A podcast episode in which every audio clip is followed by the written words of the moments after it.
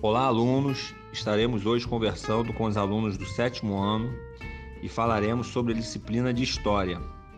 Vamos abordar as questões dos blocos 3, 4 e 5. Em todos os blocos, temos cinco questões objetivas, ou seja, vocês irão marcar uma única resposta como a resposta correta.